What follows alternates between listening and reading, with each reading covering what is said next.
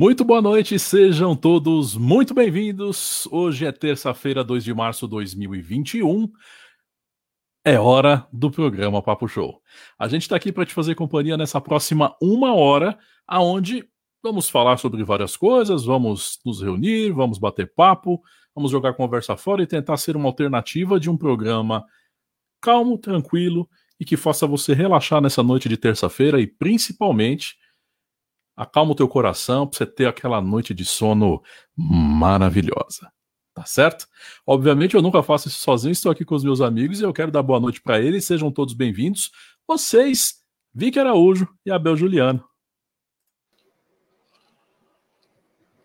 Boa Vai. noite, gente. Boa noite a todos que estão acompanhando o programa pelo facebook.com.br programa Papo Show. Todo mundo que está acompanhando pelo nosso podcast também, Papo Underline Show, nossa página no Instagram. Sejam bem-vindos a mais um programa. Hoje nós vamos viajar na maionese, hein? Ou não, talvez. Logo a gente descobre. Né, Vicky? Hum, maionese? Hum, tentador. Tudo bem, galera? Como vocês estão aqui, meus coleguinhas? Como vocês estão aí do outro lado? Tudo bem, todo mundo? Espero que vocês tenham tido uma semana incrível. Vamos lá. Hora de surpresas. É isso aí, gente. Estamos chegando ao vivo a partir de agora. Vamos até às 10 da noite fazendo companhia para você. Falando de maionese na hora da janta é meio puxado, né? Hein? Dá Eu fome, faria né? uma viagem fácil numa maionese agora. Tranquilamente. Vocês gostam de maionese? Gente... Ah, eu gosto. Eu e gosto, barquinha de maionese, lembra? Vocês são mais ou menos da minha idade, vocês lembram disso? Comida datada, aquela barquinha de maionese. Nossa, é, sim. Não. Não. Como não, Cassiano? eu lembro, eu lembro do repolho, né? Espetadinho. Espetadinho, isso eu lembro. Decorado com alumínio, espetadinho com picles, queijo e salsicha. Isso, e salsicha. Isso eu não lembro. Né? Oh, isso daí tinha nas festas, meu amigo. Pensando o quê? Acho que você é novo tá. demais para isso, Abel. Ah, nossa, super. Eu vou é, só fazer uma, uma transição de câmera aqui, gente. Só um minutinho. Vamos lá, atenção. Um, dois, três. Aí já voltei noutra câmera aqui. Ok, tecnologia, oh. né? Gente, tecnologia. o cara tem duas câmeras em cima dele. É muito. Ah. Tá numa mala, né? Para quem tá querendo entender o que aconteceu, o Cassiano comprou uma TechPix pelo 1406 e ele tá estreando hoje durante o programa. Mal sabem vocês que ele tá usando as meias vivarinas. É, ele tá usando as meias Vivarina, e se alguma coisa der errado, ele tem uma faca guinso na mão. E na hora de manter o corpinho, eu faço o uso do meu Abe Stretch. É... Sacanagem. Bom, viaja, Cassiano, pelo amor de Deus. É, então, o programa é sobre viagem e a gente vai tratar sobre isso hoje. E, e, e fica um programa datado para falar de viagem hoje, porque hoje é o Dia Nacional do Turismo. Oh. E foi oh. isso que fez com que a gente puxasse o tema para esse lado hoje, para falar sobre viagem e, e obviamente, a, a, sua participação é muito bem-vinda e ela está mais do que escalada para participar do programa de hoje.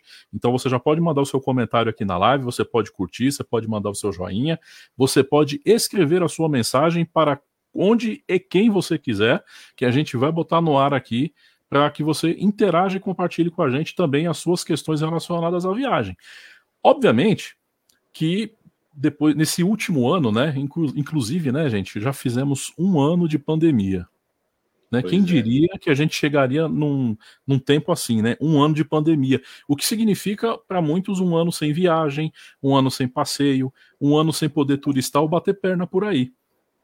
O que a gente é, tem né, no, no debate do programa de hoje é justamente recordar com saudade que afinal de contas, é, a viagem é uma das coisas que você tem um processo de planejamento muito grande, você tem o desejo, a escolha do destino, todos os processos que envolvem, né? O, o fazer uma viagem, que, que aliás é um processo muito gostoso decidir, né? E eu quero que vocês falem e que você que nos assiste fale também. Seja você que nos assiste aqui pelo facebook.com/barra programa Papo Show, ou você que está vendo né, essa, essa mini, esse aperitivo de programa Papo Show no Instagram neste momento. Então você que está acompanhando esse aperitivo de Papo Show, você pula para o lado de cá, pula para a rede social vizinha, né? Também do nosso grande amigo Mark Zuckerberg, o Facebook, o original, o primeiro de yes. todos. Venha debater com a gente aqui, facebook.com/barra programa Papo Show. Estou aqui falando para várias câmeras, eu estou me sentindo na Globo hoje, tá sensacional. Ana é, Maria Braga perde. É, tô é. tipo Tim Maia, né? De cima, de lado, do alto, ao, né? Deu retorno, ao. É, ao. E, e, diante disso, eu queria que vocês explanassem essa questão de, de como é para vocês preparar uma viagem, qual é o impacto que a viagem tem, as experiências. Vamos dividir tudo isso no programa de hoje. Todo mundo é bem-vindo. Vicky, começa por você, por favor. Ai, não tem nada que eu goste mais nesse mundo. Lembra quando a gente falou que, que é o emprego do sonho, ser correspondente internacional? Falar de lugares, olha que legal. Foi meu TCC, né? Lembra? Eu falei. É, Sim. Putz, não tem nada mais incrível. Eu acho que é um, um presente que a gente se dá e que é a grana mais bem gasta desse planeta. Nossa, não tem. Você adquire uma experiência que ninguém te dá, por mais que você assista e é legal. Eu gosto desse programa de viagem. Estar lá é maravilhoso. Não tem nada que eu goste mais. Eu costumo, quando, né, até me privar de algumas outras coisas para fazer uma viagemzinha maior no é, uma vez por ano, mas realmente, ó, quer dizer, para mim, fechou, tudo fechou no dia 16 de março. Aí, gente, tem amigos que moram, sei lá, duas ruas daqui que eu não vejo há um ano que dirá viajar. Então tá, tá bem complicado, tá sério, mas nossa, nada melhor. Daqui a pouco a gente começa a detalhar isso. Vai lá, Bel.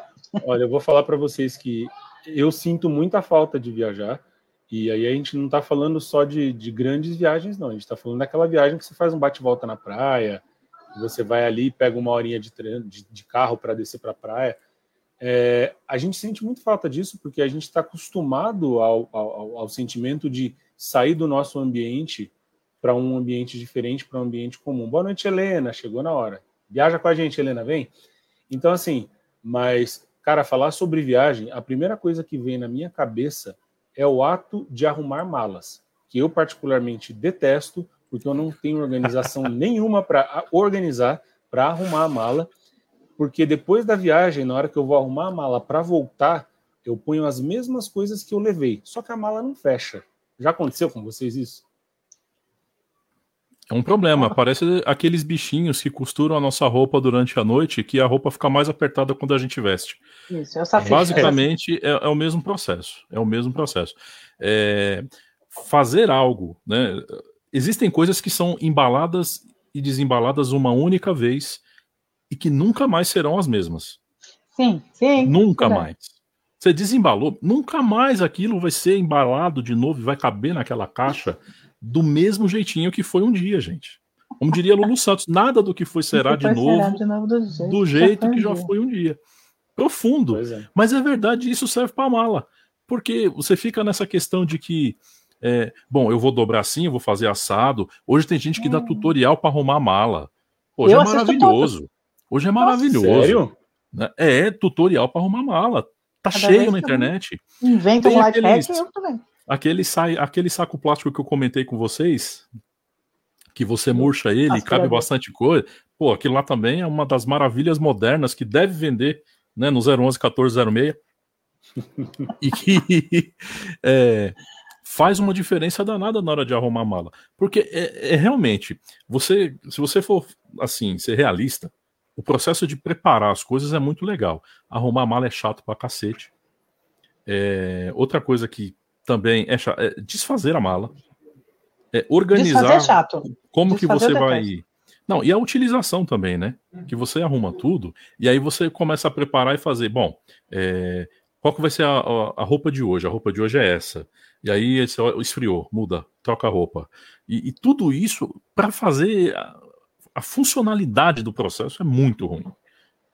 Eu não sei o, se vocês têm alguma técnica, se você quer compartilhar, abrir o coração. Você que está nos assistindo também pode fazer isso. Tem alguma técnica assim que você fala, ó, isso aqui funciona e olha, resolve a vida? Compartilhe aqui, manda no comentário da live aqui em facebook.com/barra programa Papo Show. Olha, Tem eu alguma uma, ó. Eu tenho, claro que eu tenho. Por exemplo, quando eu faço as minhas viagens internacionais, que querendo ou não, nem que você se é, individe um pouco, mas você faz. Olha o Marcel falando que a viagem dele foi para Itapsirica. É isso aí. Bom, é uma viagem. E tá, para mim, pelo menos, é uma viagem. A vez que a gente foi para Itapsirica. Isso é uma eu, história também, Vicky. É uma história de viagem, rapaziada. Mas tudo bem. É. É, quando eu faço viagem dessa, assim, é para trazer. Não sou de fazer muitas compras, não sei o quê, mas nem que eu volte com o cartão apertadinho, mas umas coisas a gente quer trazer. Sem brincadeira, eu coloco. Eu encho 60% da mala. Só para ir. Só? Só. Ah, para levar. Eu, eu sou para levar, eu sou hum. super simplista. Para mim, assim. Então tá, chegar lá vai ter um. Uma mulher. Opa, é claro! E eu sei fazer aquela história do a meia vai dentro do tênis, que aí enrola na calça e dobra tudo Mas junto a camiseta com não sei o quê. Isso daí é lindo, ó, é lindo. Só que é o que eu tô falando, assim, não sei quantos ajuda, porque eu tô fazendo uma mala de uma mulher solteira, né? Então, por exemplo, um marido e mulher com duas menininhas, eu não sei como é que vai ser. Mas no é meu caso, é, então, eu imagino. É assim, por exemplo, é um casacão do tipo, qual é a chance se eu for, vai, pro, pro hemisfério norte, se aqui tiver no frio, lá vai estar tá calor. Então eu já sei que é um casaquinho. Hum. Só, Sim. né? É, sapato, não adianta ficar inventando muita coisa. Vou levar uma bota para quê? É tênis. E é a sandalinha que, de repente, assim. Por exemplo, eu adoro a minha linda Vancouver, né? Meu, eu levo a Havaiana numa boa, cara. O povo anda de Havaiana sem ficar pensando, nossa, fulano tá de chinelo. Eu fico o Imagina. dia inteiro. É lindo. Agora que tá acabando isso daí aqui, mas antigamente, não faz muito tempo. Eu, eu diria que não faz cinco anos que o povo te leva torto se você saísse de Havaiana na rua. Né? No shopping. E aí. Né? E no shopping Exato. de Havaiana era um crime. Né? É, para, é. Aliás, eu lembro de tempo que na feira não podia. Aliás, lembro, lembramos de tempo que a Havaiana não podia ser usada na rua. Exatamente. Ah, que coisa feia. Aí começaram a usar você comprava, Você comprava a Havaiana na quitanda, né? É, não era, falar, na, voltando não era na loja que a Havaiana shopping, era barato. Pois é, nossa, agora tá três dígitos, como assim, né? Nada como o hype. E mais do que isso, tudo que é mais pesado, eu levo, eu vou. Então, por exemplo, se eu for para. Por exemplo, o que vai acontecer? Para ir lá para minha linda Vancouver, eu vou sair daqui no inverno, vou chegar lá no calor. Então, o casaco que eu vou levar é o que eu vou. Acabou. E aí, sempre brincadeira, 60% da mala só. Ela vai assim. Ah, então você pode levar duas de 32 quilos, ela vai com 14, ela vai com 15. Pô, aí, aí é vida. Nossa, aí. Então, e aí ela vai no outlet e quebra tudo. Pois é, Olha, a, a primeira vez que eu fui para lá e fui no outlet, meu Deus. Bom, basta dizer que a gente podia ainda com duas malas. Eu voltei com duas malas, eu só fui com uma. Não, eu sou o tipo de pessoa que eu, eu fico calculando ali o peso da mala para ir e para voltar. Por quê? Por exemplo, viagem. É, como eu sou o, o, tipo papagaio de pirata que gosta de ficar tirando foto, então, assim, a gente sempre pensa, ah, vou levar uma roupa diferente para fazer umas fotos com uma roupa diferente, para não ficar sempre a mesma coisa. Porém, eu fico imaginando que eu vou ficar 365 dias na viagem. E às vezes eu vou só para ficar uma semana. e aí, como. pois é, e aí eu levo um pouquinho de roupa a mais. Eu já passei alguns perrengues, mais para frente a gente vai falar dos perrengues de, perrengues de viagem, mas eu já passei alguns perrengues por causa de mala, por causa de excesso de bagagem, por perder coisas, por perder avião por causa de mala. Enfim, a gente vai chegar nesse momento aí. Opa! Rapaz. Jamais. Ó, a Helena tá então... tá falando aqui, ó. Quando viajava por uma semana, levava as coisas para um mês. Tamo Imagina. junto, Helena. E ela diz aqui, ó, um ano e meio sem metrô, sem ônibus, sem viagens e nem pra praia que ela ama demais ela foi. É, muito é. bem, Helena. Tá Bom, praia cuidando, já fazia... né? Praia já, tá fazia bem mais tempo que eu não ia antes da pandemia. É, o Abel, pelo que ele disse aqui, ele é do tipo que chama graneiro para levar a mala dele no aeroporto, né? Quase isso. Ou para trazer. Mamãe, o caminhão é... da graneiro chegou. O caminhão da graneiro chegou. Ele já chegou. O... Eu ouvi você falando disso, Vicky, de questão de é, ir com, pouco, com, com bastante espaço na mala, levar pouca coisa. Com filhos, isso não existe. Você tem Sim, filho? Está assistindo a gente aqui agora? Comenta aí os perrengues do que é viajar com a criançada de você pensar numa mala. Eu viajo com duas. Então você imagina pensar em mala para duas crianças, com todas as estações possíveis do ano acontecendo quase que ao mesmo tempo. É Brinquedo. É praticamente brinquedo. Nossa, nem fala. É. Boneca. A treta. É a treta da vida levar brinquedo. Bom, a hora de escolher que brinquedos vai... vão ser não, levados. Você né? vai tirando, fala, não, isso aqui não vai, isso aqui não vai, isso aqui não vai, isso aqui não vai. Daqui a pouco, quando você olha, tá tudo lá no monte que não deveria estar. E aí você começa a pensar e falar, mas como é que isso aqui veio parar aqui de novo? Onde já se viu? Não, aí você vai lá, ô fulana, volta aqui, Manuela, o Júlio não vai levar isso aqui. Ah, mas eu vou levar. Aí começa o choro e aí, enfim. Né? Aí já viraram três tem filho, já sabe como é que funciona. Cara, uma ida, uma simples ida no litoral, no litoral paulista é digno é. de uma carreta. É impressionante, é digno de, de assim, é, eu tenho um carro com porta-mala grande, que é justamente para esse tipo de coisa. Já é pensando nesse tipo de situação. E quando eu casei, várias pessoas que trabalhavam comigo na época falavam assim: casou? É, logo logo você vai precisar trocar de carro. E eu olhava para ele e falava: qual que é a relação? Né? Eu não sacava essas coisas. Aí engravidamos. É, acho que você vai ter que trocar de carro. E eu ainda não fazia essa relação. Eu falava, gente, mas peraí, é, é, acrescentou uma pessoa que tem meio metro e cinco quilos. N sabe, não precisa fazer Porém, tanta né? coisa assim. Aí a vida, ah, a vida, essa escola maravilhosa, nos ensina, né? Exatamente, nos estapeia e nos ensina que a gente precisa mudar certos conceitos e começa a adaptar ali e ver que a sua vidinha simples e humilde com a mala pela metade já não vai funcionar mais. Pois é. Né? E aí, quando você vê, cara, você já tá com o carro com porta-mala grande, você já começa a pensar, espaço vira uma coisa assim que é, é primordial você ter, primordial você ter espaço. E a organização de como você vai movimentar tudo isso e do que, que você leva para areia, do que, que você não leva, e tudo isso interfere no volume da viagem. Tanto que você começa a pensar assim: tem que andar muito? Ah, acho que eu não vou, não. Porque e o seu, como homem, entre três mulheres, vai, seu espaço vai diminuindo também. Não, zero. Zero. Olha. Ah, uma é cueca, vai. É uma, uma sacolinha de mercado. É. Uma sacolinha de mercado ali, no máximo. Você vai começar a diminuir. Ah, acho que dá para levar só duas cuecas. No fim de semana, uma camiseta, tudo bem repetir roupa. Porque três mulheres, o seu espaço vai diminuir. Oi, Fátima, bem-vinda, tudo bem? Ah, ela, ela tá dizendo aqui, ó, que viajou só quando os filhos ficaram adultos. É, aí você deu uma aliviada no processo, desse processo todo que a gente tá falando aqui até agora. Mas demora, né? hein, Fátima? Demora. Olha, eu vou falar né? para vocês, esse processo de organizar a mala, eu sou um cara que não me orgulho muito de dizer isso, mas eu não sou das pessoas mais organizadas. Sempre que eu vou viajar, tem gente que começa a fazer mala, eu queria até saber vocês, mas a gente começa a fazer mala um mês antes, 15 dias antes. Gente, eu faço mala na véspera.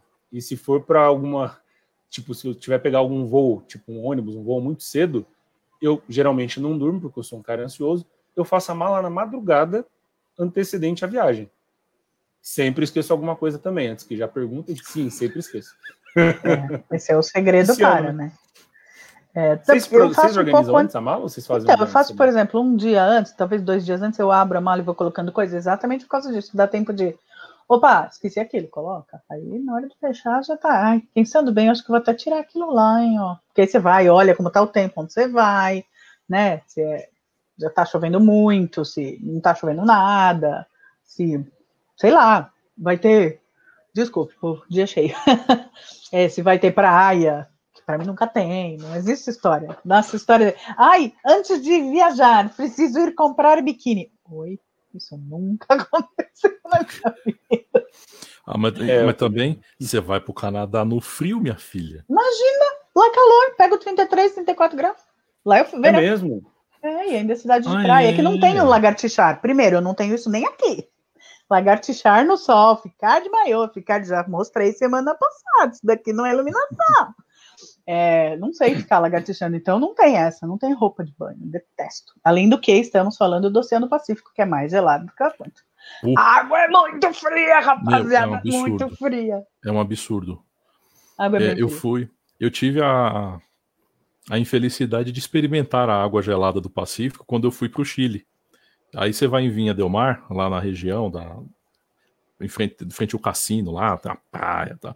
Aí você já fica pensando, né? Você tem uma referência de praia Brasil, né? Aí você chega lá aquele é. lugar cheio de pedra, leão marinho a dar com pau, um espacinho para você chegar na água, desde que você não torça o seu tornozelo nas pedras. Caramba. Tô, tô, falando mal do lugar? Não, o lugar é lindo, o lugar é sensacional. Só que o conceito praia, nós brasileiros, temos aqui aquela areia fininha, branquinha, fofinha. Esquece, esquece. Não, não existe. Entendeu? Você é. vai ter lá aquele pedregulho e uma água gelada do cacete, que é na média 12 graus. Pois é. Nossa. 12 graus a temperatura da água. Então, dá não, nego. Olha, eu digo que assim, é, mais recentemente a gente resolveu pegar uma pousadinha no fim de, de semana aqui em Itu, aqui do lado. Pousadinha vazia, sem ninguém, taranã. Beleza, para passar um fim de semana. Cada um levou uma mochila cheia. Mas por quê? E agora eu vou, vou entregar aqui, porque a pessoa está aqui do lado, agora eu vou fazer entrega ao vivo. Sempre que vai viajar, pelo menos viagem de carro, é necessário de você levar um pouco de bobagem na mochila para você ir dando aquela beliscada no meio do caminho. Comida! Pertinente. Sabia que vinha comida aí. Levou um ebicem de camarão, um ebicem de camarão e uma lata de coca. Miojo. E aquele fandango miojo. cedido. Tem que ter. Opa! Por que não? De queijo. Para mim é o vinho de amendoim. Ah. Vinho de quê? Ovinho de amendoim. Ovinho Aquele ovinho branco. Nossa, delicioso. É. Maravilhoso aquilo lá. Deus. É, é o tipo da coisa que, assim, eu, eu não gosto muito de comer durante a viagem, não. Eu, eu não levo nada. Ah, pra mim não é obrigatório, é. mas é gostosinho. Não, ah, é mas, gostoso, ó, agora... mas assim, para mim passa batido, sabe? Eu prefiro parar no graal, no frango, no frango assado no meio do caminho hum. e comer aquele pão com semolina na chapa, apesar de ter que pagar 52 reais numa fatia de pão, é, né? É gente, é caro. É caro. Para mim, é trazer aquele pão. É mas trazer aquele pão, para mim, é obrigatório. A gente fala o pão do ah, seu sim. Molina. Pão do seu Molina.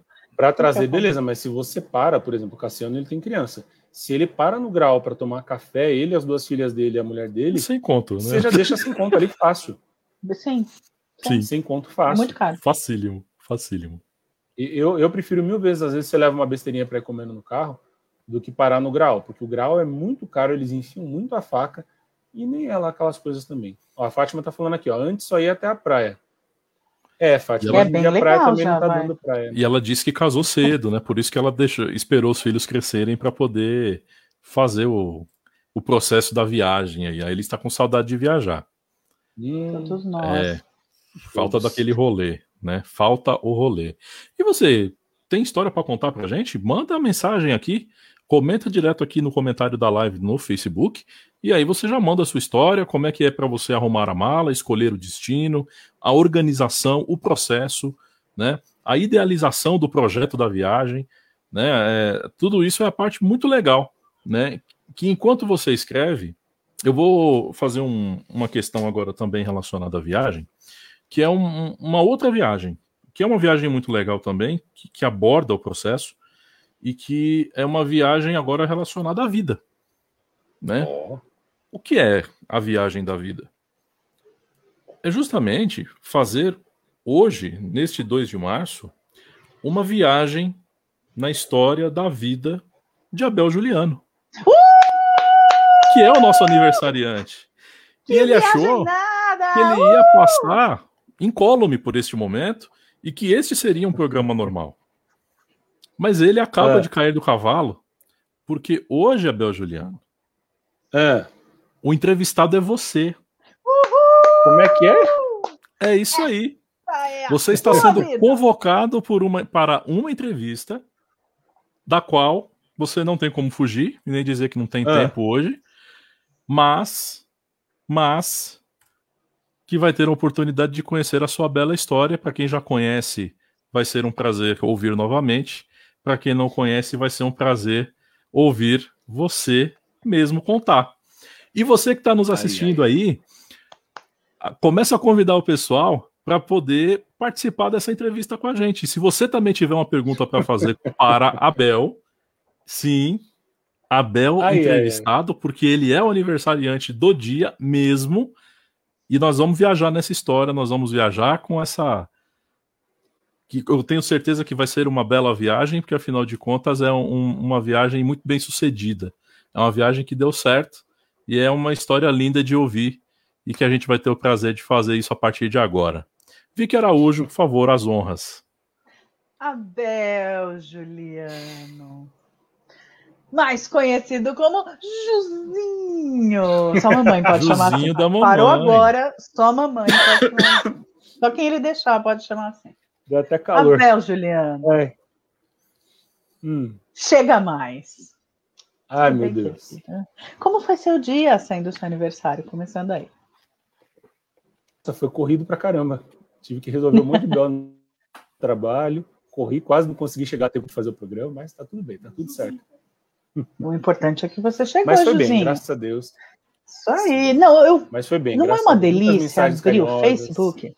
Isso, abrir o Facebook, abrir o WhatsApp.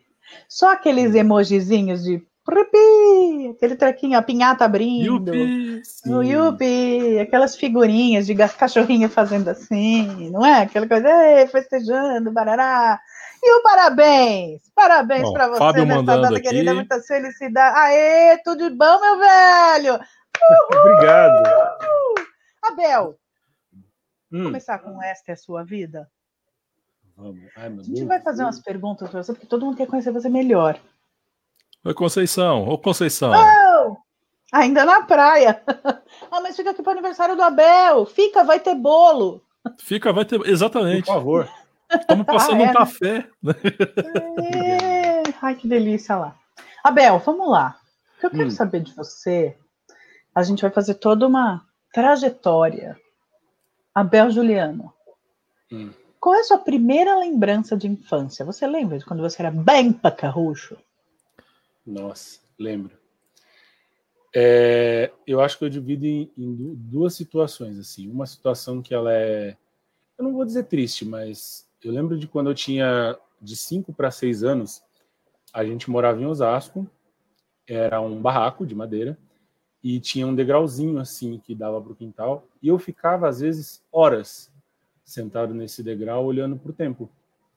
E minha mãe até ela fala assim: o que, que você ficava pensando? De verdade, hoje, gente, não sei, não lembro, não lembro o que eu ficava pensando, mas eu adorava ficar sentado no degrau de casa e falando agora, eu lembro assim, a imagem vem muito forte na minha cabeça de como era ficar horas sentado olhando para o nada, vendo as pessoas passarem, vendo os vizinhos, ou ficando olhando para o céu e vendo o formato de nuvem. Sabe aquela coisa que a criança faz? Isso é a coisa mais sonhadora. Acho que desde pequeno eu já era sonhador. E a outra coisa que eu lembro é uma coisa que eu tenho pavor até hoje. Cassiano ficou de cabeça para baixo, bonito agora. Está head over heels, pelo que você está falando. Uma coisa que eu lembro até hoje que me dá uma certa aflição. Eu tinha um vizinho que ele usava dentadura. E ele tinha mania, porque ele sabia que eu tinha medo. Ele tirava a dentadura e ficava mexendo com a dentadura na mão, assim. E eu chorava, eu morria de medo. E até hoje eu tenho, eu tenho pavor de. Ah, não posso com isso até hoje. Então são essas as lembranças, assim. Fantástico. É a melhor- Mas as primeiras lembranças que eu tenho, o cara tirava a dentadura e... Era horrível. Ah, muito Nossa. Não, é, não, a gente tem uns medos que sabe lá, né? Quem entende? Bom, Sim. seu primeiro brinquedo, você lembra? Nossa. o primeiro que marcou, né? Ah, tá. É, Foi um videogame, o Super... não era nem Super Nintendo, mentira, era o Turbo Game. Eu lembro que foi nessa mesma época que, que a gente mudou para essa cidade e a minha mãe ela, ela trabalhava de merendeira na escola que eu, que eu estudava com o meu irmão. E eu lembro que ela ficou juntando salário assim, tipo, uns dois, três meses, porque a gente queria o videogame. E a gente tinha uma televisão preto e branco ainda. E ela juntou um tempão de salário para comprar pra gente o videogame. E o dia que ela comprou, a gente ficou jogando a madrugada inteira. É, eu falo que a minha primeira lembrança de brinquedo, que eu acho que, pensando no sentido de que me traz uma lembrança mais carinhosa, assim, é essa. Óbvio que tem peão, é, pipa, que a gente fazia quando era moleque. Mas essa do videogame eu lembro que foi pra gente uma conquista, assim. Hoje que a molecada com 5 anos de idade já tem iPhone 12 na mão, pra gente foi um videogame que a gente ligava na TV preto e branco. Sim, tô entregando a idade, tô fazendo 3.8 hoje, gente. Então, assim, me permitam essa viagem no tempo. Mas é essa lembrança. Ai, que legal, ai, que gostoso. Vamos ler aí o que a Patrícia Lima escreveu. Parabéns, Bells! Muita luz, muita paz e realizações. que você consiga alcançar seus objetivos e estar sempre em contato com tudo que te inspira. Eu e a Helena Lima estamos te enviando um bolo virtual. Oh, oh Paty, Helena, lindas, obrigado. Obrigado, muito obrigado. Pois é, a galera tá mandando aí parabéns pra Bel. aqui. Ah, tá lindo. Tá lindo. Porque hoje é seu dia, esse é o dia, esse ano. Nessa caminhada, Bel, né? Daquela criança que sentou no degrau do barraco de madeira em Osasco, até chegar processo da escola, né, ali, ginásio, colegial, escolher faculdade. O que, que você sonhava? O que, que você pensava? O que, que você queria para você? Sentado ali no degrau. Quando eu era criança, dentista? na época da escola, eu queria ser dentista. Mal sabia eu que depois, quando eu soubesse o que o dentista fazia, eu ia morrer de medo do motorzinho. Mas eu queria, queria ser dentista. Olha só. E, e, o, que, e o, o, que, o, que, fez você desistir ou não alcançar o sonho de dentista? Rolou alguma situação que fez você alguma troca súbita de profissão que fala assim, tipo, vou para outro lado agora? Não, rolou uma situação. A primeira vez que eu precisei de fato ir ao dentista, na hora que eu ouvi o barulhinho do motor, eu falei, eu não quero mais isso não. Mudei de ideia na hora. torturador assim. não nasce para isso. Simples assim. Né? Não pensei duas vezes. Mas a questão de carreira, assim, eu acho que a, a decisão de, de mudar o que eu queria fazer para o resto da minha vida foi quando eu fui pela primeira vez assistir uma aula de teatro de uma amiga e foi muito bizarro assim porque eu cheguei na escola de teatro e na hora que eu entrei ela estava fazendo uma cena eu achei o máximo aquilo achei muito incrível eu tinha 14 para 15 anos no dia seguinte eu estava fazendo minha matrícula e eu não yeah! parei mais aonde não parei mais no Teatro Escola Nil de Pádua, ali na Saúde. Foi a primeira escola de hum. teatro. Eu estava assistindo uns vídeos deles esses dias. Me traz tanta lembrança boa que é muito gostoso quando a gente se identifica com uma coisa assim, que você fala, putz, é isso que eu quero fazer, é isso que eu gosto de fazer como profissão. Então, é, nem sempre dá para viver disso, né? Mas então você começou a fazer, com 14, 15 anos, você começou a fazer oficinas de teatro, né? Assim, curso de. Sim, Mas a sua formação em curso superior qual é? É em marketing. Oh! É em marketing. Eu sou fazer marketing. Igual que eu. Marketing pessoal. Também, né, Cassiano?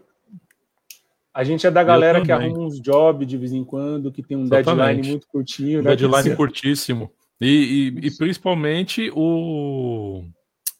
É, é job, deadline, e, e, tem uma outra coisa que é sempre muito curta: o budget. O budget. É... ah, gente, peraí, a, sua, a grana de vocês faz brunch no rooftop para falar do budget por causa do job para fazer um ah né? é, é, muito chato Como isso. gostam de falar inglês? Como vocês gostam de falar inglês? Chato é muito demais. Chato, chato pra boneco, pelo amor eu, de Deus. Eu falo que eu fiz a minha formação, vergonhoso. formação de marketing, mas eu nunca trabalhei na área, vocês acreditam?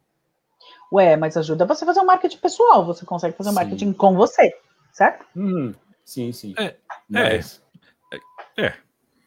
Mais ou menos, né? Eu, eu não sei. Se você eu falar de mim, gente. Olha, isso que você vai fazer até das 10 horas, já vou te avisar. Ai, meu Deus do céu, que medo. Não, é engraçado, sabe que eu, é, isso que você falou agora, Vicky, de se fazer de case. Uma vez eu assistindo aqueles vídeos do TEDx, TEDx, enfim, nunca sei a pronúncia certa daquilo, mas do TED. É, TED. é TED, né? Eu cheguei uma vez a, a me inscrever para falar sobre a minha vida, como diria a Lumena, para falar sobre a minha jornada, eu já cheguei a mandar para eles preencher um formulário que eu falei assim, putz, eu acho que de alguma forma eu conseguiria, se eu conseguisse inspirar alguém contando um pouquinho da história, de tudo que, desde de, de pequeno até o, o que eu passei, o que eu fiz para chegar até onde eu cheguei hoje, eu acho que seria interessante poder compartilhar isso. Não rolou o TED, mas estou aqui no Papo Show e compartilhando com vocês. Então, muito obrigado. Olá! Tá podendo atingir muito mais gente, tá bom? Pois é. e aí, legal. Fiz o, o, marketing com um olho no, no job e outro no teatro. E aí, primeira vez no palco, depois de, de receber as noções, a formação, o conhecimento a respeito, como é que foi essa primeira vez no palco? Foi um mico. eu... Sério? Sério. Inclusive foi aí perto do, da onde você mora, Cassiano. Para quem não sabe, o Cassiano mora no ABC e o primeiro espetáculo que eu fiz foi no ABC em Diadema, foi a Paixão de Cristo. Eu tinha Uau! na época já, é, eu já tinha chegou pegando pesado, né? Pegando pesado, eu já tinha 16 anos na época, foi logo no final do primeiro curso de teatro que eu fiz e era uma apresentação na Praça da Moça. Putz, uhum. tinha muita gente. Tinha muita gente, mas muita gente. E eu fazia um personagem chamado Apóstolo Bartolomeu. E era o meu primeiro espetáculo, empolgado, feliz pra caramba. E eu tinha uma fala. Eu tinha um texto, que era entrar em cena e dizer: Vamos atacá-los com as espadas. Eu passei três meses ensaiando esse texto. e eu tinha só uma coisa para fazer: entrar com a espada e falar: Vamos atacá-los com as espadas um pouquinho antes tinha uma cena de guerra, de briga e tal, e eu estava caído no chão. Então a minha deixa era levantar e dar o meu texto. Adivinha o que, que eu esqueci no camarim? A espada. A espada! Gente, fantástico. Tem um amigo meu até hoje, ele fez esse espetáculo comigo, o Toti. Se ele estiver assistindo esse programa, por favor, Toti, se você tiver vídeos, me manda é, era ridículo, porque eu deveria estar caído no chão depois da luta, e foi ridículo porque quando eu percebi que eu, que eu tinha esquecido a espada, no vídeo, claramente você vê um ser, e na época eu já era alto, então de 1,80 de altura, se arrastando entre os apóstolos para ir correr no camarim e pegar a espada. Ninguém entendeu nada. Foi horrível, foi assim um desastre a cena mas eu falo que foi, foi uma das coisas mais incríveis que eu já fiz na minha vida, de poder fazer um espetáculo para tanta gente. Eu nunca tinha pisado num palco para tanta gente, na praça, é, numa, numa praça pública, uma coisa emblemática para caramba, e ver a emoção das pessoas. Acho que foi o primeiro momento que eu falei assim, putz, com a minha arte eu posso de fato emocionar as pessoas. E foi muito marcante isso para mim, e eu tenho essa lembrança até hoje. E aí eu pergunto, falando em atingir muita gente, e as suas aparições na TV? Eita. Qual foi a primeira? Gente, vocês vão me fazer pagar muito mico hoje aqui. A primeira aparição minha na TV foi no Aqui Agora. No Aqui Agora. Meu Deus, eu tô amando essa ideia, Cassiano. A gente tá ouvindo cada uma. Eu tô ouvindo. É, na rua que eu morava, tinha tido um desmanche de carros. A polícia tinha estourado uma oficina clandestina e tal. E o Gil Gomes foi fazer uma matéria, que até hoje eu não esqueço, que chamava Desmanche de carro na garagem da mamãe. Aí pensa, criança, cara, você vê televisão filmando na rua da tua casa, o que, que você vai fazer? Você vai querer aparecer, você vai querer fazer graça. É o famoso, na época eu nem sabia o que era isso, mas já queria fazer o meu, ganhar o meu biscoito ali, né? E eu fui, a matéria super séria, e eu querendo aparecer ali atrás do Gil Gomes. Aí ele ia para o lado, sabe aquela coisa? Ele vai para o lado, a gente vai atrás do repórter, assim, para querer ficar aparecendo. Era muito isso. Então foi a primeira, primeira vez. Não é o desejo que minha mãe queria, tá? Minha mãe queria que eu fosse no programa do Sérgio Malandro, desde sempre. Eu sempre odiei a ideia. Não gosto do Sérgio tá, Malandro até hoje, desculpa. Mas como ator, a gente quer saber o quê? Conta um pouco pra gente da Turma do Gueto. Para quem não sabe, o Abel fez uhum. Turma do Gueto, vocês lembram? Turma do Gueto era Sim. muito famoso. Foi transmitido pela Record de 2002 a 2004, certo, Abel? Isso, nossa. É, você explica, rapaz. Fui pesquisar, meu bem. E ele era da. Eu perdi agora o nome da produção. Autora. Era do Netinho de Paula e da. Eu perdi aqui. Da Laura Malim. Isso, eu não sei lembrar do Malim. Laura Malim. Então, é, foi um baita sucesso. Eu me lembro muito bem, assim, teve muito espaço é, na mídia, porque era uma série brasileira, com tema brasileiro, que falava da periferia. E Sim. foi assim, quando eu soube, quando eu conheci melhor o Abel, eu falei, ah, então porque eu fazia a turma do gueto. Oh! Conta um pouco pra gente, como é que foi esse tempo? Cara, a turma do gueto eu tinha 19 anos. É, em TV, acho que como ator foi o primeiro trabalho meu que, que apareceu, assim, que teve uma notoriedade mais legal. E eu lembro que eu trabalhava de office boy na época, eu tinha acabado de entrar na empresa e eu tinha tido uma, uma chance de aumento de salário, bem na época que a produção da Record me ligou e falou assim: Abel, você passou no teste e tal, vem aqui na produtora, vamos conversar. Eu pedi demissão no dia seguinte. Eu não pensei duas vezes. Eu não pensei, não pensei porque eu falei assim, é o que eu quero, é o que eu gosto, é uma oportunidade, eu vou lá, vou fazer o seriado, vou ficar rico, e daqui a um tempo eu estou fazendo novela na Globo. Não é bem por aí, né, gente? A gente sabe que a realidade é um pouquinho diferente. Mas foi uma experiência incrível. Eu trabalhei com pessoas assim que eu admiro muito até hoje. Admiro bastante e eu nunca tinha tido a experiência de fazer TV. Antes disso, eu tinha feito figuração em cinema. É, se vocês assistiram o filme Bicho de Sete Cabeças com Rodrigo Santoro, tem uma cena lá que eu apareço dançando ali numa cena, mas é figuração, não dá para ver muito bem. Mas eu tinha feito algumas participações pequenas em cinema. Em TV, Turma do Gueto, com personagem, foi a primeira vez. E para mim era muito esquisito, porque pensa num cara de 19 anos que fazia um papel de um maníaco, de um estuprador na série. E a gente sabe que o fim de um personagem que é assim geralmente é morrer. Então, eu já, quando eu recebi a sinopse, a sinopse do primeiro capítulo, eu já sabia que em determinado momento meu personagem ia morrer. Mas era muito engraçado, porque, enfim, eu ia para o estúdio e voltava de metrô, e tinha toda a caracterização do personagem. Então, durante toda a temporada do seriado, eu não podia cortar o cabelo e eu não podia fazer a barba. Então, tinha gente que sentava do meu lado no metrô e ficava me olhando torto, assim, com medo de, sei lá, de eu fazer alguma coisa. Algumas pessoas que reconheciam e tal, era legal, mas, assim, geralmente as pessoas eram do tipo, quem que é esse cara com a barba desse tamanho? Na época eu tinha cabelo, gente, pasme. Aqui é, já existiu oi? cabelo um dia. Sim, Cassiano. Não vem com oi, não. É? Já tive cabelo. Não, porque é. eu já te conheci e você já não tinha cabelo. Isso já tem 10 anos. É... Não, mas é, já tenho. Nossa, já tem 10 anos, cara. Se ele tinha 19, Sim. eu acho que foi um pouquinho. É... Eu tinha, mas é uma coisa que é muito engraçado. A turma do gueto a gente estreou com bastante expectativa.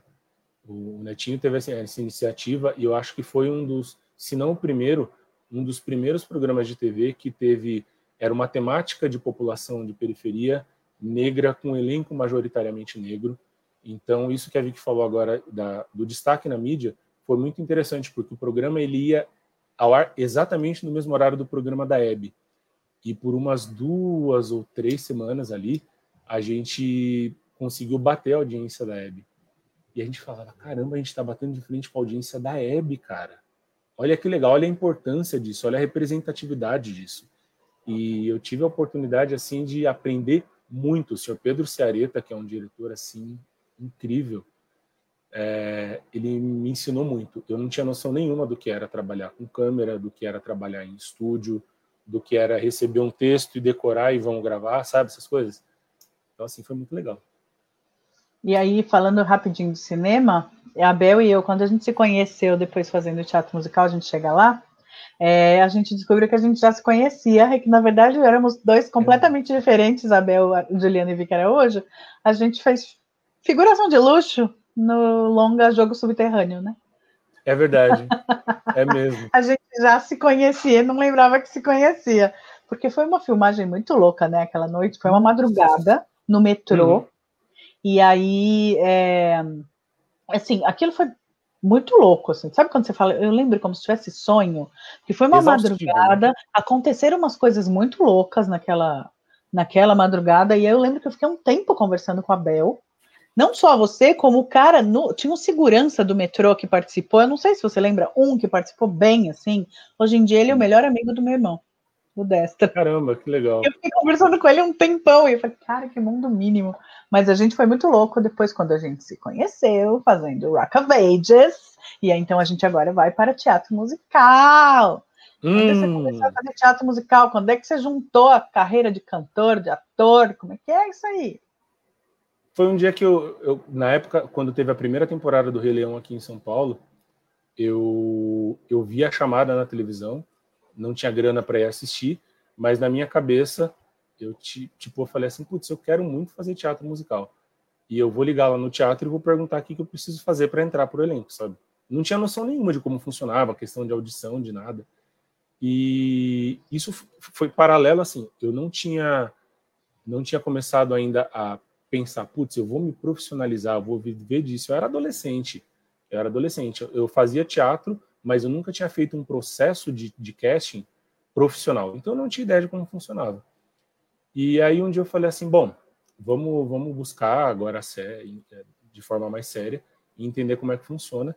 Na época estava inaugurando em São Paulo a Foract, que é uma que é uma escola de teatro musical muito conceituada, e era a primeira turma da Foract. E eu lembro que eu fiz o processo seletivo, não passei nessa primeira turma. Aí eu falei assim, tá, talvez não seja a minha. Alguns anos depois eu voltei, fiz, é, na verdade, quando eu fiz o teste foi para entrar já no do, do intermediário para frente, que eu falava cabeça de adolescente, né? Eu já faço teatro, eu já sou ator, imagina, não vou começar do básico, lê do engano. E aí, depois de alguns anos, eu comecei a fazer o curso básico, conheci duas pessoas que eu falo que são anjos na minha vida e que eu tenho um carinho imenso, que é a Ana Toledo e a Bia Lucci, que foram minhas primeiras e o Rodrigo Mialaré, que foram meus primeiros foram meus primeiros professores de teatro musical. Na minha turma era Ana Toledo, Bia Lucci, Rodrigo Mialaré e a Gisele Gonçalves. E eu lembro que a minha mãe às vezes brincava, ela falava: ah, "Filho, você é tão desafinado quando eu cantava, sabe?" E eu falava: "Pô, se a mãe tá falando isso, é que sinal que eu sou desafinado pra caceta, né?" Porque, né? E eu lembro que eu falei isso para Ana, para Ana Toledo, numa das primeiras aulas de canto. E ela falou para mim: "Você não é desafinado. Você só não tem a técnica, você só não estudou ainda." E foi com a Ana que eu consegui pela primeira vez cantar e falar assim: "Caramba, saiu certinho, saiu afinado." E aí eu não parei mais. Aí eu meio que virei uma chave na minha cabeça. Muito raramente eu segui fazendo teatro tradicional e eu continuei nesse meio de teatro musical aí até, até hoje. Aê! E aí a Bel e eu nos conhecemos fazendo Rock of Ages, oficialmente desta vez. E aí é para sempre. E aí. Gente, deixa que eu ano? falar uma coisa aqui. Que ano foi isso? Foi 2000. Rock of Ages 2013. 13. Agora ah, pensa, 2013. eu chegando para ensaiar, a Vicky fazia uma personagem chamada Justice, que era uma diva, Putz, uma roqueira empoderada, empoderada, uma mulherona e tal. E na hora que eu cheguei no ensaio, que eu olhei, eu falei, rapaz, olha com quem que eu tô trabalhando, cara. Sério. Eu cheguei a te falar isso já, vi que não sei se já cheguei a falar. Mas eu lembro que quando eu cheguei no ensaio que eu vi, acho que você estava passando uma cena, passando texto com alguém.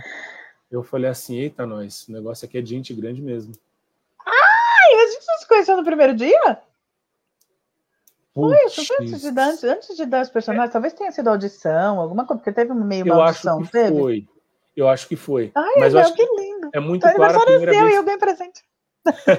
Não, mas é, acho que foi a primeira vez que a gente teve, a gente bateu o texto assim. E aí eu falei assim, caramba, que legal, acho que eu tô no lugar certo. E aí eu não parei mais, gente. A Vicky é um dos presentes que o teatro musical me deu, assim, que eu levo pra vida porque é, é verdadeiro, assim. Então, e aí depois a gente fez o nosso sonho, que eu saiba o nosso sonho. Né? O nosso sonho. Deu, tudo deu certo e eventualmente gente fez Rent, que é a minha peça preferida, meu musical favorito, e que eu saiba também é o do Abel, não sei, ou pelo menos é um que ele gosta muito. Mas o meu é definitivamente o meu preferido. E o Abel faz o melhor personagem daquela peça, só isso, é isso aí, Tom Collins. Nossa, quem não assistiu Rent, assista, é lindíssimo. Tem um filme, foi feito um filme sobre que não chega aos pés do espetáculo de teatro, paciência. É, e assim, é, é, muito bonito, a história é super atual, é super tem que ser dito, né? É, hum. E aí, quando a gente fez Rent, aí eu sei que a Bel e eu nos abraçamos e falamos, é nosso sonho, tu, tu, tu, tu, vários palavrões. E a gente se abraçava. Sabe uma coisa que é engraçado? É, no Rent, quando, quando surgiu o convite para fazer o musical, eu lembro que uma semana antes eu estava conversando com o Alexandre Agobussi, que fez o espetáculo com a gente também. A gente estava fazendo um curso na Foract e eu vi um vídeo do, do solo do Collins cantando ao Cover You, que é o reprise. Para quem não sabe, Ranch é um musical que ele conta, ele passa na época dos anos 80, mais ou menos, nos primórdios, quando começou a se falar do vírus do HIV, de como as pessoas reagiam, de como era a convivência das pessoas. Só que ele mostra isso de uma forma muito real e também muito bonita. Não é aquela coisa de expor, não é aquela coisa de sensacionalismo. É um espetáculo lindo, maravilhoso. E eu vi essa cena do filme e eu comentei com a Leo, eu falei assim, cara, eu ainda vou cantar esse solo. Umas duas semanas antes. Ai, que Passa demais. um tempo, toca meu telefone, Bruno Sorrentino falando, Abel, vamos montar ranch, quer fazer com a gente? Cara, eu vibrei assim num grau que vocês não têm ideia. Vocês não têm ideia. Era, era o meu sonho fazer esse personagem. Era o meu sonho. E foi lindo. E foi lindo de fazer, é. foi lindo de dar vida para esse personagem Estamos aí até hoje. Eu desci do avião chegando no, no coisa do estúdio, porque eu queria muito fazer e o elenco já estava fechando. Eu cheguei de viagem e falei, eu tô dentro, para, não comecem isso sem mim. É verdade, é, você nem estava no Brasil na época, né? Não estava. E aí, é, uma coisa que eu acho legal que você falou da, quando você descreveu o Rent, que eu acho que é importante dizer, ele fala sobre artistas, né? Que vivem sem grana, então é aquela coisa que você fala, tá, independente do que eu sou, eu quero fazer o que eu gosto. Uhum. E aí eles falam que são pessoas que vivem com AIDS e não que morrem de AIDS. É. A gente vive com ela, porque é possível. Então era a época que estavam começando a descobrir a ZT, tarará, e o povo queria viver, tinha sede de viver, mas tinha o vírusinho lá. Então, lindo não! que é uma poesia, né? É um musical que eu falo que é uma poesia, é maravilhosa. Pois é. Bom, o Vanderlei Silva está mandando mensagem aqui, dizendo parabéns, meu caro Abel, que Deus o abençoe sempre. Mensagem da Elisa aqui, também falando. Obrigado. que legal saber mais de vocês. É belão. Não, eu só, só falei rapidinho de onde congruiu a minha história com ele. Pá, agora é tudo Ó, bom. Parabéns, meu velho. Tudo de bom para você. Sou seu fã, grande abraço. Mais uma mensagem do Fábio. Fábio, Vanderlei, obrigado, gente. Obrigado. Opa, errei aqui, vamos lá. Voltamos. Ai, que lindo Ó, ver a Vicky emocionada. A gente falando de teatro musical, tocou meu telefone aqui, era a Jana Bianchi. Ah, lindona! É, que, que, cantou com a gente Jana... no samba. Gente, Janaína Bianchi, se, vocês, se você não conhece na sua vida esse nome, dá um Google. Eu só vou dizer para vocês uma coisa. Trilha sonora oficial do Pokémon. A música, o tema Quem do Pokémon conhece, em português. O tema é. do Pokémon em português.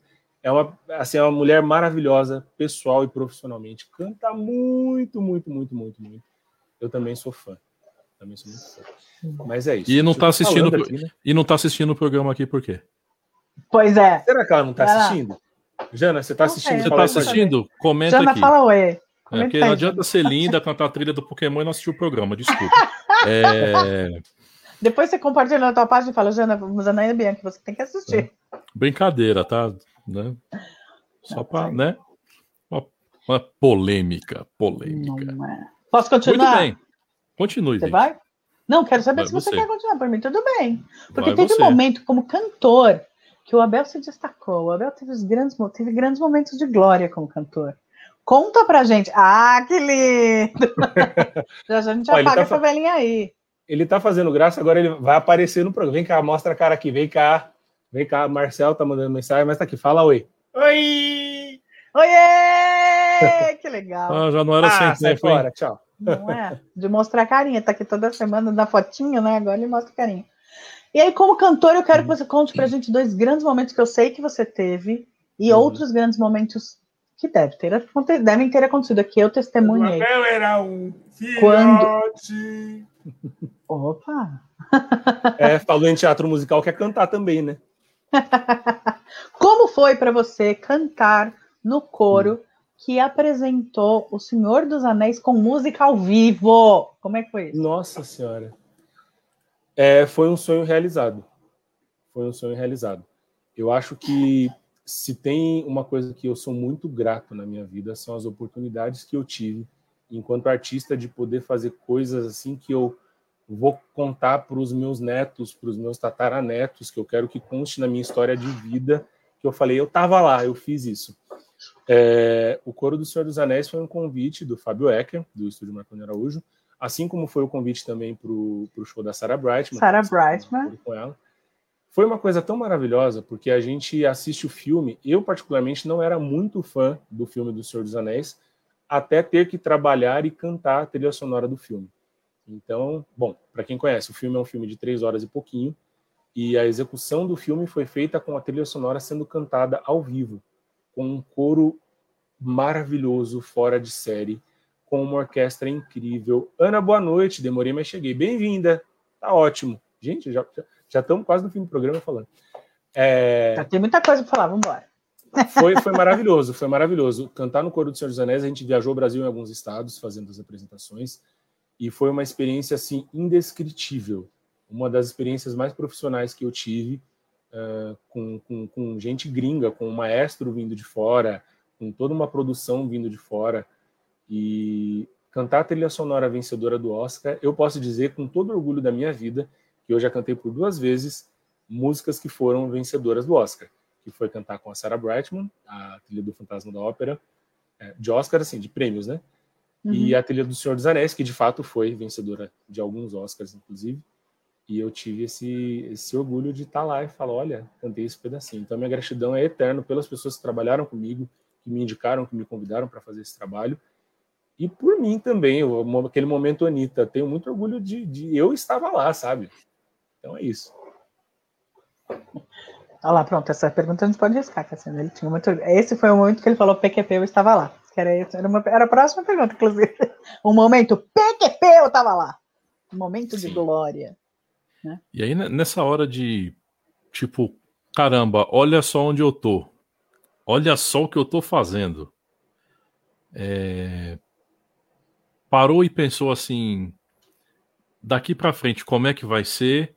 Ou, cara, se isso daqui, se parar, se acabasse tudo agora, para mim tava sensacional. Qual foi o teu sentimento? Olha, eu estava assistindo de novo o show da Sarah Brightman esses dias e o meu sentimento foi exatamente assim. No show da Sarah, a abertura tinha um pano entre o palco e a plateia e quando começava o show, esse, esse pano caía. E a plateia literalmente ia ao delírio. Era uma coisa assim absurda, porque os fãs de Sarah Brightman, eles são maravilhosos. Eles gostam, eles curtem, eles sabem as letras, eles cantam junto, eles participam do show. E eu lembro que quando a galera começou a gritar, a Sarah não tinha nem entrado no palco ainda. Eu falei, caramba, eu tô fazendo parte disso. Sabe quando você olha em volta, você fala, meu, quanta gente, como eu diria Vic, quanta gente tu trabalhando aqui e eu tô fazendo parte disso. Então, mas eu nunca fui muito de. Eu já tive momentos de, de planejar, de ah, um dia, talvez, a carreira, como vai ser e tal. Mas, infelizmente, para é, a realidade de muita gente no Brasil, viver de arte é muito difícil. Então, eu tenho a minha, a minha, vida, paralela, a minha vida paralela, com o meu emprego CLT, e hoje em dia eu não faço mais planos de um dia querer como pensar como vai ser. Eu deixo seguir. O que a vida puder me dar de presente, aí eu vou ser bem agradecido e vou aceitar de bom grado. Isso é. Então tá. Você gosta de fazer aniversário, Abel? Ah, eu gosto. Agora vai chegando perto dos 40, a gente começa a falar assim: ah, tô ficando velho, mas eu hoje olhando pro Abel. Não, eu falo. Calma. tô zoando. É, a gente brinca falando isso, mas hoje me perguntaram, inclusive, falaram assim: Ei, Abel, como é fazer 38? Eu falo, hoje o Abel de 38, olhando pro Abel de que tinha medo de dentista com 6, 7 anos, eu acho que eu aprendi tanta coisa. Se tem uma coisa que fazer aniversário traz para gente, além de uma sensação de carinho das pessoas próximas e das pessoas que agora com a pandemia nem estão tão próximas, mas é o aprendizado. A gente aprende tanto com o passar dos anos, a gente faz tanta burrada e graças a todos os deuses que a gente faz tanta burrada, e se permite fazer essas burradas e aprender com elas. Então, assim, eu sou grato pela minha vida de todas as formas possíveis que vocês possam imaginar. Porque eu aprendi muito, eu me transformei literalmente, literalmente. A minha vida nos últimos anos ela mudou bastante. Então, eu sou muito grato pelas pessoas que dividem esses momentos comigo. Sou muito grato ao teatro por, por me proporcionar pessoas incríveis. Sou muito grato à arte por poder conhecer pessoas como Cassiano, como a Vicky, como o Vini, que a gente se conheceu fazendo teatro também, como o El, como o Vitor. Eu não vou falar todos os nomes, porque senão com certeza eu vou ser injusto e vou esquecer um monte de gente, mas são pessoas que eu trago no meu coração de um jeito assim tão, tão carinhoso, tão carinhoso. A Jana, que ligou aqui agora. É... Então a, a arte me proporcionou só, eu falo que só coisas boas porque as porradas que a gente leva, a gente aprende com elas. Então elas se tornam coisas boas também. Pois é. Uh, Cassiano, vamos direto para o ping-pong? É, antes do ping-pong, é, você é o homem das artes, né? É o homem do teatro, o homem da TV, o homem do cinema, e depois virou o homem do rádio. Yeah! Pois é. Passou, assim, você é um cara multifacetado num nível que muitos, muitos consagrados não são. Hum. É um diferencial e tanto, não é? Olha, acho que eu não, não sei se eu diria multifacetado, eu diria cara de pau. A gente meio que tem que meter as caras para fazer o que dá dentro do possível. Então eu nunca fui, eu nunca tive muito medo de desafio. Acho que no primeiro momento assim a gente fica com certo receio do novo. Mas eu, eu, eu levo isso para minha vida. Eu falo, cara, se eu não tentar, eu não vou saber nunca. Então eu prefiro tentar e se for para quebrar a cara, eu quebro a cara, mas eu vou e tento. É, bonito. Tudo bem. Agora podemos dizer. ir para o ping-pong. Pois é. É que assim, eu deixei o, a parte do rádio, né? A gente contou, vocês contaram. Eu, bom, não sei. Espero que você tenha visto quando eles contaram em detalhes. é muito legal a história, então vai lá assistir quando eles falam do, de como começou, de todos os programas que aconteceram até a gente chegar hoje aqui no Papo Show, no formato em que você conhece. Aliás, esses dias estava alguém comentando que nas lembranças estava a temporada 2017 no rádio, né? Sim. É. Temporada, é, era a divulgação da temporada 2017 do Papo Show, que era a segunda temporada. E aí, uma outra lembrança que veio logo em seguida, que foi uma foto de quando a gente entrevistou a Vicky na rádio. Pois, é e verdade. aí a legenda da foto era: Mal imaginava Vicky Araújo que ela viria fazer parte do programa na segunda temporada. Exatamente. Deixa eu ver se eu faço certo. Tudo culpa desse moço aqui, ó. Culpa desse moço aniversariante. Só ele e John Bon Jovi hoje. É isso aí. Abel, ping-pong. É hum. pim-pam-pum. É uma palavra, duas palavras assim. Pá, pá, pá, ping-pong. Ok. Vamos, vou tentar, vamos lá, vamos lá. Uma cor. Marília Gabriela. Isso aí. Uma cor. Preto. Adoro a cor preta. Doce ou salgado? Doce. Dia ou noite? Depende do meu estado de espírito, mas geralmente noite. Um porque medo. Eu demoro muito para dormir. Ai, olha. Um medo. Um medo. Ficar sozinho. Isso jamais vai acontecer. A gente não deixa. Tem um moço aí do teu lado que a gente não vai deixar, não. Bom. Um ídolo. Nossa Senhora, minha mãe. Meu maior ídolo. Eu falei para ela hoje isso, assim, ela veio me dar os parabéns e se tem uma pessoa que eu admiro enquanto personalidade da minha vida é a minha mãe. Por tudo que ela fez e faz pela gente, impossível ser outra pessoa. E aí, nesse momento, você que está ouvindo o podcast não está vendo que está todo mundo chorando. Êêê! A audiodescrição, Uma... né? Não é audiodescrição. Nesse momento, os três apresentadores estão com os olhos marejados. Uma pessoa bonita. No sentido que você quiser. Pode ser até Marcel. beleza interior. Oi? Marcel. Marcel. e essa, essa eu vou me, vou me pedir uma licença só para não falar só uma palavra e vou explicar por quê. É, eu sempre falo isso para ele. Ele, eu acho ele uma pessoa muito bonita, obviamente.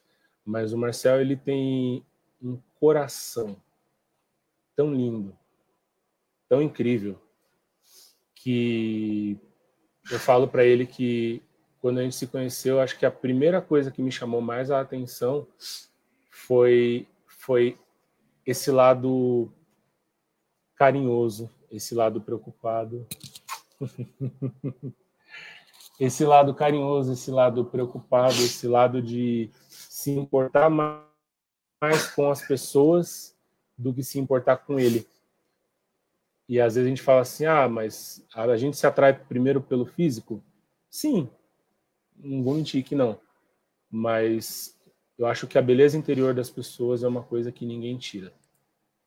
Ninguém tira.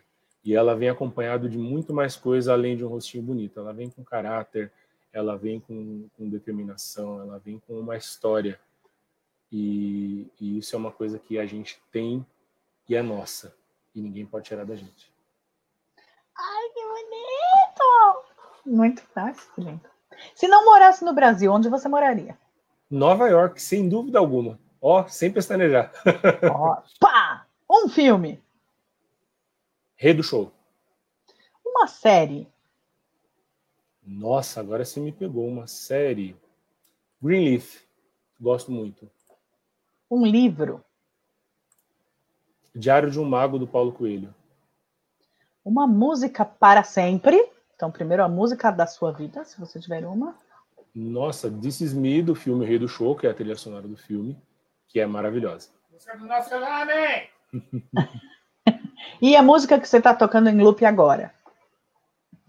Ah, é uma música da Demi Lovato. Putz, eu não vou lembrar o nome agora, mas é uma parceria dela com outro cantor. É uma música linda, a história da música é maravilhosa e o poder da letra é, é, muito grande porque ela fala o quanto ela é vulnerável. Ela mostra uma vulnerabilidade assim que a gente passa o tempo todo tentando fazer aquele escudo de proteção e falar assim: imagina, eu dou conta de tudo. Mas não, a gente não dá conta de tudo. Às vezes a gente deita a cabeça no travesseiro e chora um pouquinho porque ninguém é de ferro e é necessário ter esse momento para desabafar, seja sozinho ou seja com as pessoas que a gente tem essa liberdade para isso. Maravilha! O que mais? A estação do ano preferida? Estação do ano? Putz, eu amo inverno, adoro frio. Hum. Adoro. E em último lugar, você gosta de planejar ou você faz o Zeca Pagodinho? Deixar a vida me levar.